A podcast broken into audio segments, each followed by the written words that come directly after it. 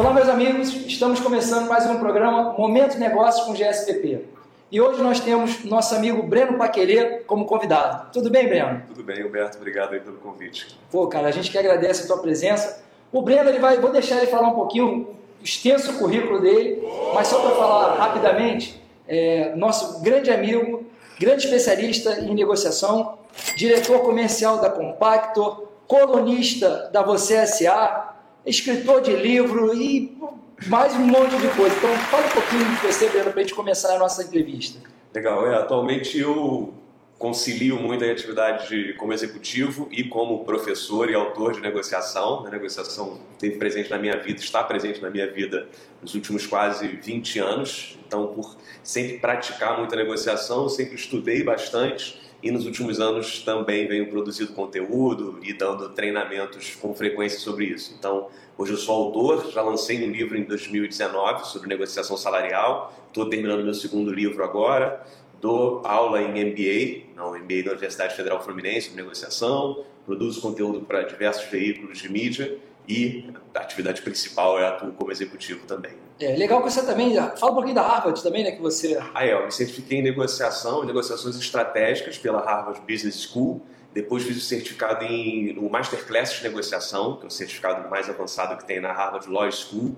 Em 2019 eu participei de uma conferência de pedagogia de negociação lá na Harvard Law School também. Eles é, reuniram professores do mundo todo para discutir melhores práticas de ensino sobre a negociação, então tive o prazer de participar. Que então já estudei bastante sobre esse assunto e estudo diariamente, assim, eu leio quase todos os dias sobre isso. Você tem a sua coluna também, né, na VCCL? Tem, na VCCL tem uma coluna onde eu só escrevo sobre negociação, coloco um artigo por mês lá. Pô, que bacana. Então, por isso que eu preferi deixar ele falar, porque é tão extenso que eu vou ter, eu vou ter que estar escrevendo, lembrando. Mas que bom, cara. Bom, muito prazer realmente ter você aqui. A gente, e por coincidência, né, ou, ou nada é coincidência, hoje a gente está gravando o programa dia 1 de outubro de 2021 e é o dia do vendedor, né? Então, como a gente vai falar sobre negociação, eu acho que tem tudo a ver. E aí, eu queria começar, a primeira pergunta para você, falar um pouquinho sobre o perfil do negociador ideal, né? Que acho que isso aí todo mundo quer, né? Todo mundo quer saber qual é o perfil. Fala um pouquinho sobre isso. Tá, é, eu vejo que quando se fala em negociação, muitas pessoas acham que esse assunto não é para elas porque elas não são compradoras ou vendedoras, né? Então falam, não, não trabalho com isso. Mas a negociação está presente no nosso dia em diversos aspectos. Então, um empreendedor é um negociador, uma dona de casa é uma negociadora, né? Um empresário, um funcionário de uma empresa, você sempre está tentando convencer outras pessoas a direcionar algum recurso para algo que você está pedindo, né? E você está sempre tentando acomodar interesses, né? Então, então, o que você quer dizer que, que na verdade o negociador não é só o vendedor, né, de profissão, como eu sou. Por acaso eu sou o vendedor, Sim. né? Me espelho muito na depois a gente vai falar um pouco sobre esse workshop que a gente fez junto, nossa equipe toda de SPP fez lá na época com você, foi muito bom. E mas então quer dizer que é isso. O, o, hoje em dia a gente pode dizer que todos nós somos negociadores ou vendedores. Sim, eu diria então que vendas sim, é uma parte da, da atividade de negociação. Então, venda envolve negociação, mas é só um aspecto. Tá? Tem um, um, uma pesquisa interessante no livro do Daniel Pink, o livro Vender é Humano, que ele tentou estimar quantos por cento do tempo os profissionais passam negociando, né? praticando arte de negociação, de persuasão, de influência. Ele viu que os profissionais atualmente chegam a passar até 80% do tempo deles negociando né? Porque hoje, como as estruturas nas empresas não são tão hierarquizadas, né? Você vai ter que convencer alguém que é seu par ou alguém que é o seu gestor, né? Alguém que você não exerce autoridade formal sobre, você tem que convencê-los a alguma coisa. Então, a negociação é muito mais ampla. Então, venda envolve negociação, mas isso é só um recorte dentro dessa atividade. É. Não, e é legal, a gente tem visto cada vez mais, né? Se trabalhar um pouquinho a venda sobre a parte técnica em si, né? Não é só aquela coisa que a pessoa nasceu para ser vendedor ou ser negociador. Você tem técnica para isso também, inclusive. Né? Sim, eu, eu quando falo sobre negociação, eu divido ela em cinco pilares, né? Então, o primeiro pilar é a postura em relação à negociação, é a mentalidade que você traz para a negociação. Eu vejo muitas pessoas que se consideram boas negociadoras, elas têm uma mentalidade muito transacional, assim, né, da negociação muito combativa, pensam só no curto prazo, em conseguir o que elas querem ali de, de forma imediata, né, e eu trabalho a negociação de uma forma mais construtiva, né, você pensando na negociação de uma forma mais ampla.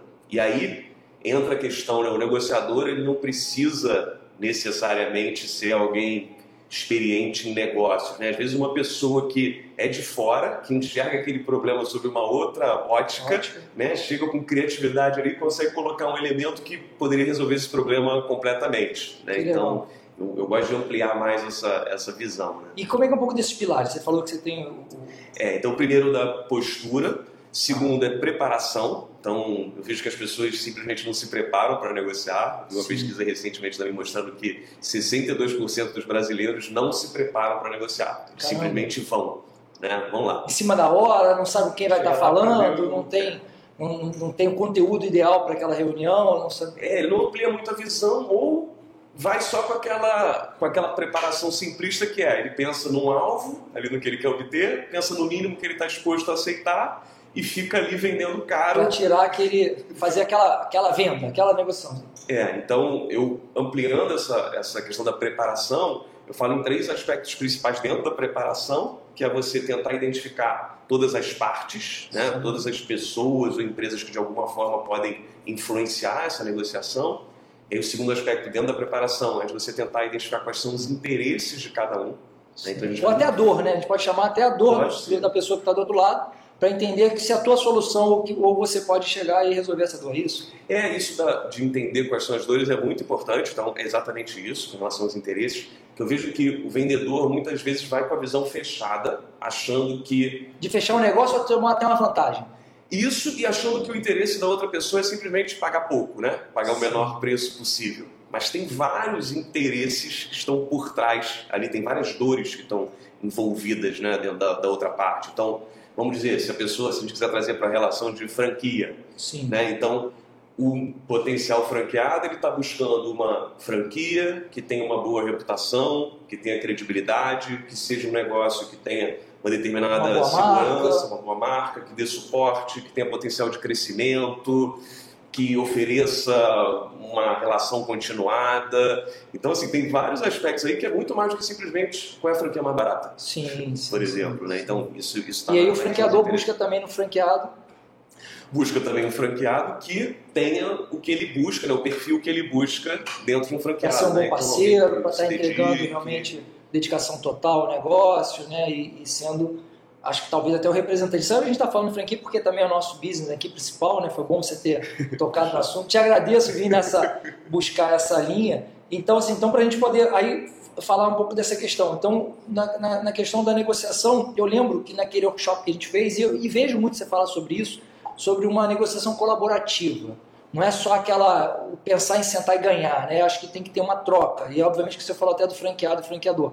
Então essa negociação colaborativa é uma coisa que Fala um pouquinho disso, inclusive, só para a gente entender um pouco o que é negociação colaborativa. Tá bom. Então eu vou falar sobre negociação colaborativa e depois vou rapidamente só falar os outros pilares ali para a gente sim, fechar essa visão isso. completa. Mas foi, foi bom você, você puxar esse ponto. Então quando eu falo de negociação colaborativa, né, isso não é uma visão ingênua ou utópica, né, que eu vejo as pessoas que às vezes já estão na batalha uhum. aí há muito tempo, né, quando vem alguém falando de colaborativo, eu falo assim, pô, lá vem é. ele querer colocar uma visão e não, não, não tem noção da realidade.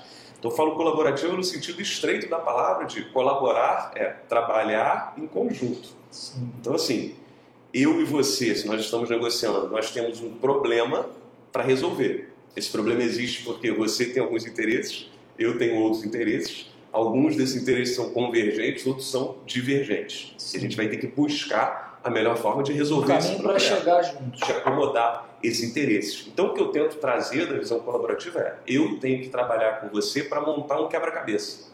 Eu faço a distinção, muitas pessoas enxergam a negociação como um cabo de guerra.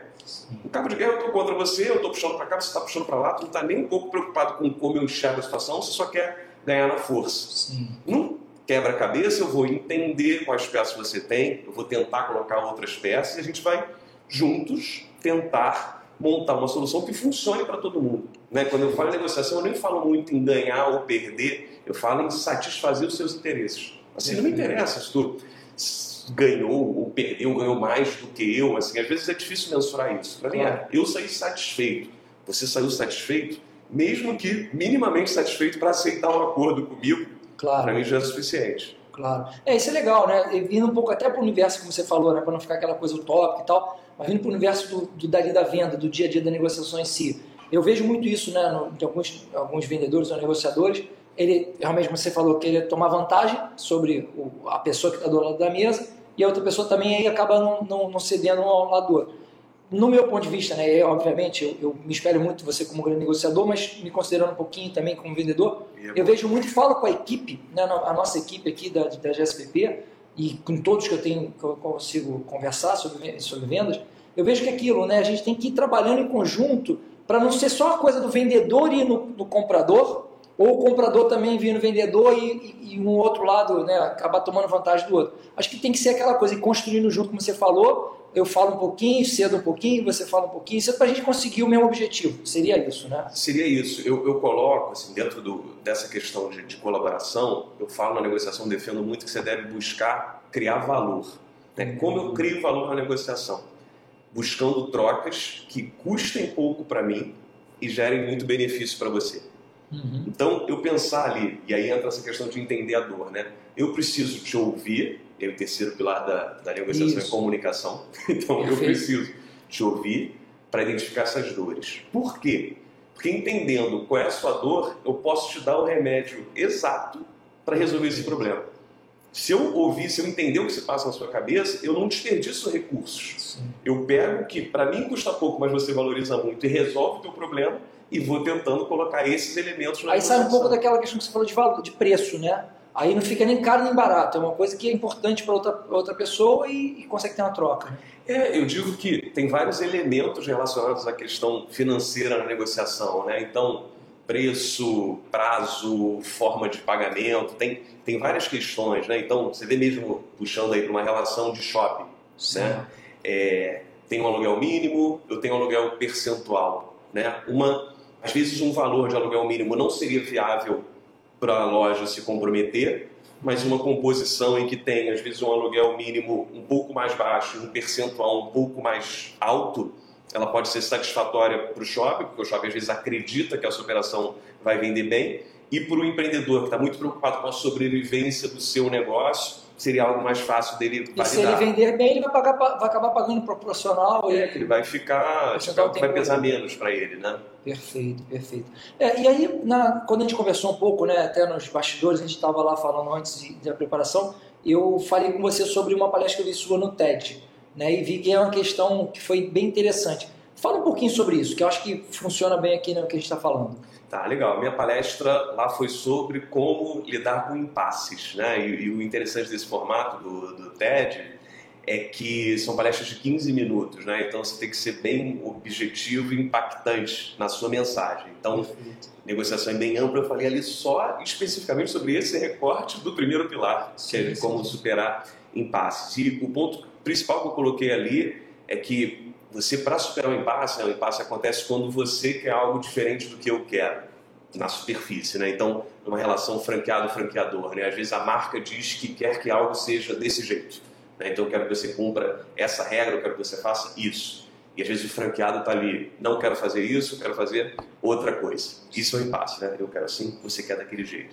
E aí o que eu coloquei foi você tentar descobrir qual é o real problema que está por trás daquilo que outra pessoa está dizendo.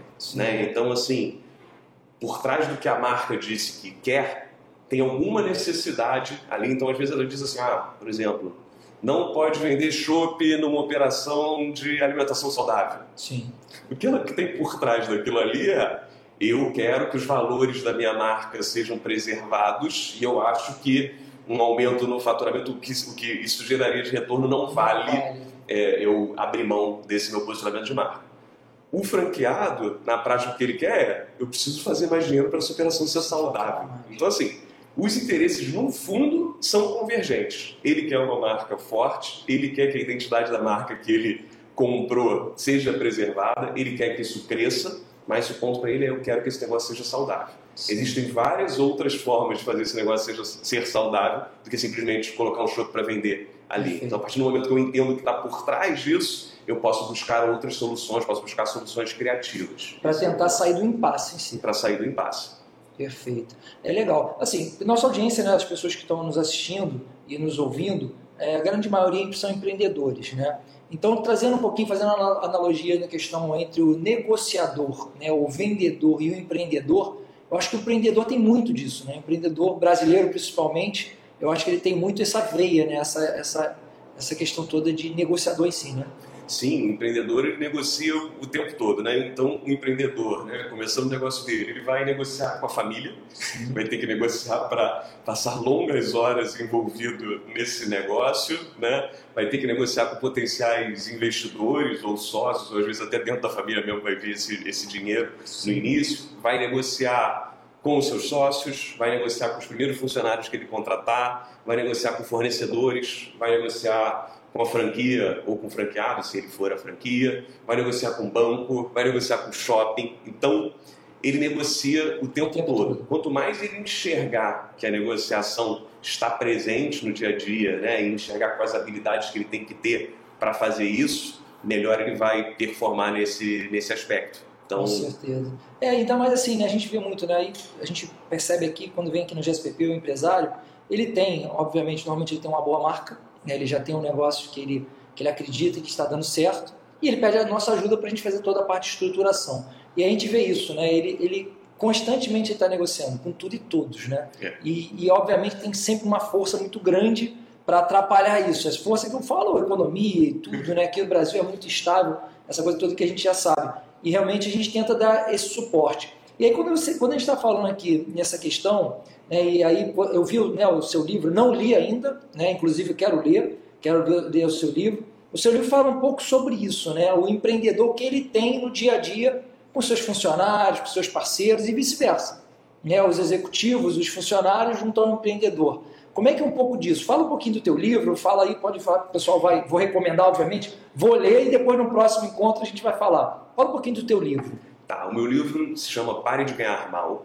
Então, o primeiro livro especificamente sobre negociação salarial de um autor brasileiro. E eu acredito que. Que bacana. É, eu acredito que ele é o primeiro livro de um autor brasileiro sobre isso, porque esse assunto é um tabu. Então, eu acredito que muitas pessoas não, não se aventuraram a escrever sobre isso, sabe? É algo quando você começa a falar sobre negociação salarial, muitas pessoas já vêm, não, não, mas o meu chefe é diferente, mas o meu funcionário é daquele jeito, ele não pensa nisso. É, então, isso é algo que eu, que eu tive que quebrar algumas barreiras para escrever. No livro, o que eu falo basicamente sobre essa questão de negociação salarial é que tem três aspectos envolvidos num, num aumento salarial, numa evolução da carreira né, da pessoa, do profissional dentro da empresa. É que o primeiro é você ganhar um aumento salarial, o primeiro aspecto é você tem que merecer. Né? Eu poderia simplesmente escrever um livro sobre técnicas de negociação, mas eu seria irresponsável se eu não colocasse que a pessoa tem que merecer um aumento. Né? E aí, isso é entender né, os resultados que ela traz, as contribuições que ela dá para a empresa, né? se ela gera mais do que ela custa. Né? Então, coloco vários aspectos para essa questão do merecimento. O segundo aspecto é a viabilidade. Pode ser que a pessoa mereça, mas esse aumento não é viável. Pode ser que dentro do tamanho da empresa isso não, não seja possível, dentro do segmento que ela esteja. Então, eu mostro como ela pode trabalhar para tornar esse aumento viável, seja trazendo novas receitas, seja buscando reduções de custo. Então, ela entendendo como a empresa funciona, né, o que é essencial para a empresa e como ela pode contribuir para viabilizar esse aumento. E aí o terceiro aspecto aí sim, entendendo que ela merece e que é viável, é como convencer os tomadores de decisão. Decisão, claro. E aí, é, e aí eu só complementando, eu acho que é bom para o empreendedor que o funcionário dele tenha lido. Porque às vezes as pessoas chegam para pedir de forma completamente despreparada. É porque de repente vão achar também que o teu livro é muito. Olha, gente, eu estou te ensinando técnicas de como pedir aumento. Não é isso. Não é isso. É, eu mostro que, óbvio, eu eu tento mostrar para a pessoa que tem vários aspectos que ela tem que considerar e trabalhar e mudar sua postura, a forma de entregar, para que ela esteja apta a convencer alguém. Então, assim, se ela fizer tudo isso, eu vejo que a própria empresa vai considerar que, que vale a pena fazer isso porque ela vai ter benefícios também dentro daquele processo de construção. Que, que legal, que legal. É, e fala, aí voltando um pouco sobre a questão do empreendedor, né? que aí é o que a gente bate muito aqui, a gente fala muito sobre isso no mercado. Então, o que, que você imagina, né? E, e obviamente até porque o nosso tempo aqui é mais, também não é, não é tão curto quanto o TED, é de 15 minutinhos, mas também não é tão longo, para a gente ser um pouco mais, mais direto aos assuntos. E no assunto realmente do, do, desse lado, né? De como se tornar um bom negociador, o empreendedor ele também, obviamente, ele precisa, né, precisa estudar, ele precisa tudo que você falou, ele precisa tentar evoluir para se tornar um bom negociador com tudo e todos. O que, que você falaria aqui, né, rapidamente? Não sei se você tem algumas algum, algumas mágicas aqui ou, ou alguns insights para que a pessoa, o empreendedor, possa dizer, não, o que, que, eu preciso, que, que eu preciso fazer para me tornar um bom negociador? Tá bom. Então, eu, eu coloco três pontos principais para você se desenvolver em negociação. Primeiro é você estudar. Tá? Estudar não necessariamente você precisa fazer um curso formal sobre isso. Então, se você ler livros, tá? eu indicaria até, para quem não leu nenhum livro sobre negociação, eu começaria pelo Como Chegar ao Sim, tá? que é um livro do William Ury, da, da editora Sextante, Como Chegar ao Sim. Então, primeiro, estudar. Fato, tá? Ler livros, assistir podcast, podcast, quiser. Isso. Segundo, praticar. Né? De nada adianta você só ficar lendo lá, a negociação é dinâmica. Sim. Ela envolve mais de uma pessoa e você só vai perceber ali o que funciona, o que não funciona, os dilemas na prática. E o terceiro ponto, que esse pouco a gente faz, é uma autoavaliação. Assim, eu, de todas as negociações que eu saio, termino uma negociação, desde as mais simples, eu faço uma análise. Assim, o que eu fiz que foi bom, que funcionou, e o que eu poderia ter feito diferente. Perfeito. Será que eu estava fechado demais? Será que eu compartilhei uma informação cedo demais? Será que eu não compartilhei algo que seria bom? Será que a Fui carga duro, de repente, puxei muito pro meu lado e não pro outro. Não ouvi, falei demais. Então isso, assim, eu sempre avalio. E aí você fica num ciclo positivo, porque eu avalio, vejo onde eu errei, estudo mais, pratico mais, tento colocar aquilo em prática, analiso. Então, se trabalhar nesses três aspectos, você certamente vai evoluir. Eu vejo muita gente que se considera muito experiente em negociação, negocia 30 anos, mas nunca avalia o que faz na mesa. Então ele está sempre no automático, não se desenvolve. É, hoje em dia é engraçado, é engraçado. É, eu tenho ouvido muito falar isso, né? Agora que essa a parte da tecnologia, né? Esses podcasts, esses, né? Essa, esses podcasts no Spotify, no YouTube, tudo como a gente está aqui fazendo, é, os grandes especialistas em negociação também falam muito isso, né? Em, em se ouvir, entender, né? O que que você fez, gravar, né? às vezes uma, um call, uma negociação que foi feita para poder avaliar na frente, né? É, eu acho que esse é o ponto, assim, se você começar a ter esse senso crítico, você sempre vai observar alguma coisa que você poderia ter feito diferente, né? E digo, não é para você ficar sofrendo com aquilo não, mas é para para melhorar para frente. Sempre tem algo que você podia ter, ter feito diferente, né? Sim. Se você está aberto a, a, fazer essa autoanálise, né? Porque isso vai contra, às vezes, o nosso ego, né? Que a gente quer se considerar infalível, né? Perfeito.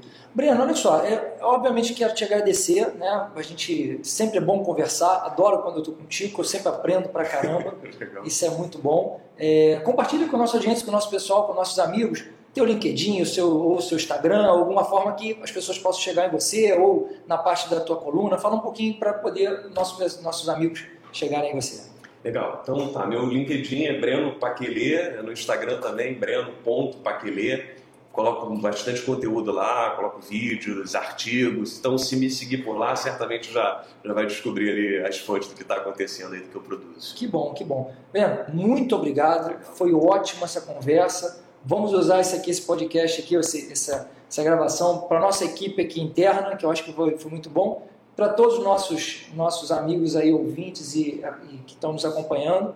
Valeu mesmo, cara. Obrigado. Valeu, Humberto. Obrigado aí. Foi, foi um prazer. Passou rapidinho o tempo. Né? Valeu, cara. Ó, obrigadão. Valeu. Forte abraço. Gente, obrigado. Até o próximo programa. E vamos, vamos vir com muita novidade boa aí. Tá bom? Um abração. Tchau, tchau.